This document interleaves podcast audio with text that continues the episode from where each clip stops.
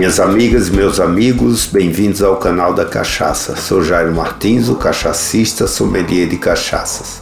Também sou professor, autor, consultor, conferencista e palestrante do segmento de bebidas espirituosas ou destiladas, sempre com estilo, elegância, moderação e responsabilidade.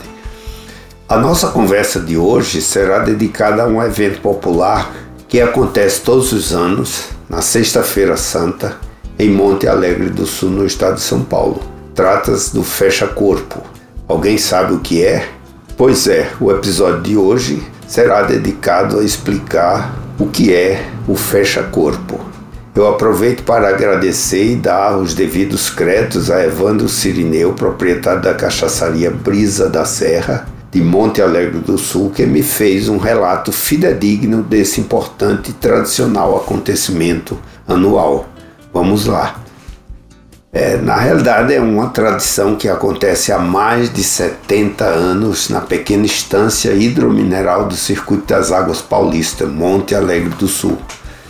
É interessante que o dia ainda nem amanheceu em Monte Alegre do Sul, localizado a cerca de 140 quilômetros de São Paulo, no Circuito das Águas Paulista, e os produtores de cachaça já se preparam para seguir uma tradição que surgiu há décadas. Os poucos mais de 7 mil habitantes de Monte Alegre do Sul veio o número de pessoas crescer a cada ano. São turistas que, embalados pela fé, percorrem o município para degustar a famosa mistura de cachaça com a planta, uma planta medicinal chamada Guiné e também a arruda, né, ambas com características medicinais. Diz a tradição que um simples trago em jejum às sextas-feiras santas fechará o corpo contra o mal olhado, inveja e outros dos mais variados tipos de tormentos espirituais. Né?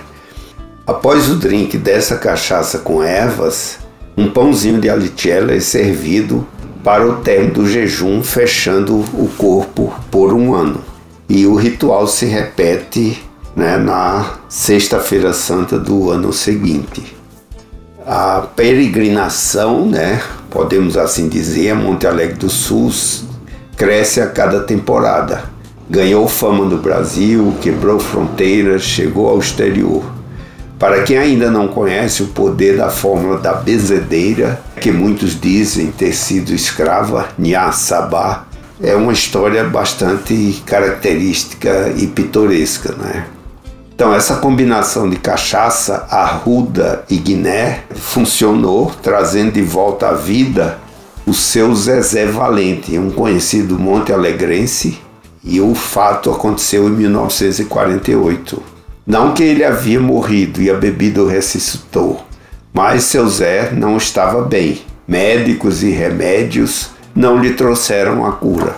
Nhaçabá então percebeu que Zezé era tomado por males espirituais e lhe receitou o fecha-corpo numa sexta-feira santa para que eu tomasse em jejum.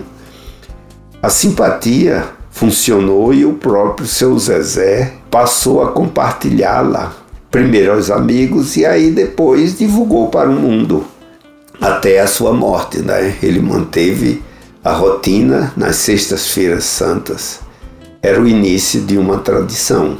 Os anos passaram e mais e mais pessoas comparecem a o ritual do fecha-corpo em Monte Alegre do Sul. A fama foi tão grande que se transformou em um evento oficial do município. Atualmente, pode dizer que o Fecha Corpo atrai milhares de pessoas todas as sextas-feiras santa a essa estância de Monte Alegre do Sul, começando já de madrugada. A tradição, como eu disse, né, é septuagenária, leva adeptos e curiosos a madrugarem atrás da bebida milagrosa. Pessoas dos municípios vizinhos vêm a pé caminhando quilômetros e quilômetros, oito, outros de bicicleta, mas todos com um único objetivo: de fechar o corpo. Nesse ano, por exemplo, de 2023, que já se realiza a 71ª edição do Fecha Corpo, é? que desde 1948 Eu diria essa combinação de cachaça com ervas garante a saúde e protege aqueles peregrinos do mal olhado. E a tradição cresceu e se espalhou pelos alambiques da cidade, né? E com isso, uma grande parte dos alambiques de Monte Alegre do Sul mantém essa tradição e a cidade toda fica completamente cheia de pessoas de todos os cantos da região, virando a cidade uma única festa.